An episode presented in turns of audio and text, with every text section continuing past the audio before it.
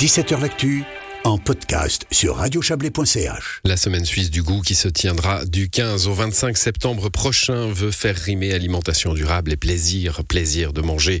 Le programme de cette 22e édition fait la part belle aux enfants et aux jeunes. On en parle avec vous, Joseph Ziziadis. Bonsoir.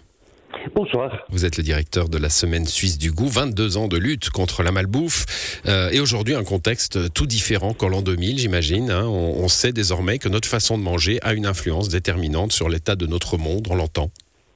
Je dirais même plus que aujourd'hui, avec l'urgence climatique, la question de l'alimentation pèse pour un tiers des résolutions des problèmes. Donc ça veut dire vraiment que il y a un certain nombre de choses qui doivent se transformer dans notre assiette d'ici les années qui viennent. Et d'où l'importance que la semaine du goût est en train de prendre pour que petit à petit les Suisses redécouvrent d'autres façons de manger. Hum, alors la, nourriture, hein, à l'échelle mondiale bien sûr, c'est euh, un, acteur majeur de la perte de la biodiversité, de la pollution des eaux, de la destruction des sols, des forêts. Euh, bah, tout ça, c'est nous consommateurs euh, qui en sommes aussi les acteurs on en est les acteurs, mais il y a quand même aussi un certain nombre de choix politiques. Euh, ce matin, on faisait un peu le constat de se dire, euh, l'autre jour, le Conseil fédéral, ou en tout cas les services euh, du Conseil fédéral disaient qu'il fallait mettre une, un couvercle sur ses, sa marmite pour, pour cuire les nouilles. Faire des économies d'énergie. Mm. C'est à la fois logique, mais à la fois tellement dérisoire. C'est-à-dire qu'on se dit, mais au fond, les gestes les plus simples au niveau de l'alimentation, ceux qui se transmettaient de grands-parents à parents à petits-enfants, sont, sont, en train de disparaître totalement, qu'il faut recommander encore des choses aussi basiques que celles-ci. Ça veut dire qu'au fond, dans les écoles aujourd'hui, l'apprentissage de ce qui est l'autonomie alimentaire, eh bien, on en est extrêmement loin. Il faudrait vraiment prendre des résolutions pour faire en sorte que aujourd'hui l'apprentissage du goût, l'apprentissage de, euh, de, des choses simples au niveau de l'alimentation puisse être réapprise tout simplement avec joie, avec plaisir et pas seulement avec des actes nutritionnels ou des dictats nutritionnels. Alors vous l'avez dit, hein, ça, bah, c'est un petit peu le message chaque année, mais cette année il prend une résonance particulière euh, pour changer les habitudes. Le plaisir vaut mieux que la contrainte. Hein, finalement, si on, on euh, réapprend aux gens euh, à quel point un, bon légume local peut être meilleur qu'un machin sous vide qui vient de l'autre bout du monde, bah, ça passe par le plaisir. Puis, des, des actes extrêmement simples, savoir couper une salade, savoir réapprendre à aller voir des producteurs, aller se balader pour comprendre qui c'est qui nous nourrit, des choses, réintervenir par exemple avec les, des agriculteurs au sein des écoles. Enfin, il y a tellement de choses qui pourraient être faites, mais tout ceci est fait de manière tellement morcelée dans le pays d'un côté à l'autre qu'on se dit mais s'il n'y a pas des résolutions et des décisions politiques qui sont prises,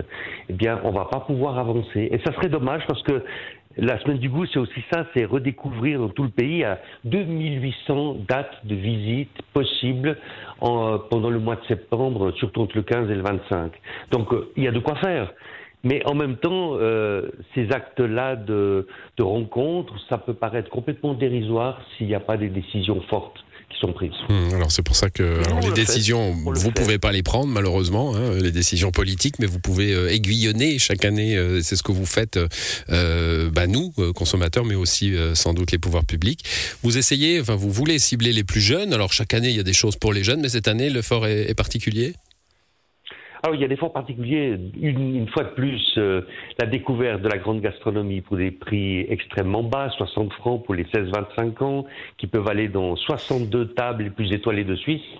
Bon, comme d'habitude, c'est une, une façon comme une autre de, de redécouvrir euh, euh, des belles tables euh, qui sont souvent inaccessibles à des jeunes. Mhm. En plus, les fédérations cantonales de, du vin euh, offrent les, les boissons. il y a aussi, bien sûr, des... De façon très raisonnable hein, pour les jeunes gens, hein, c'est des onces. Très raisonnable. Rassurez-vous. Et puis d'un autre côté, il y a évidemment des concours qui sont organisés pour les jeunes dans toutes les écoles, avec le thème qu'on a décidé avec Fourchette Verte, qui est notre partenaire, c'est le thème des épices d'ici et d'ailleurs, redécouvrir les épices euh, suisses, mais aussi les épices qui font qu'aujourd'hui on peut manger de manière différente euh, euh, aussi bien les légumes, la viande, le poisson.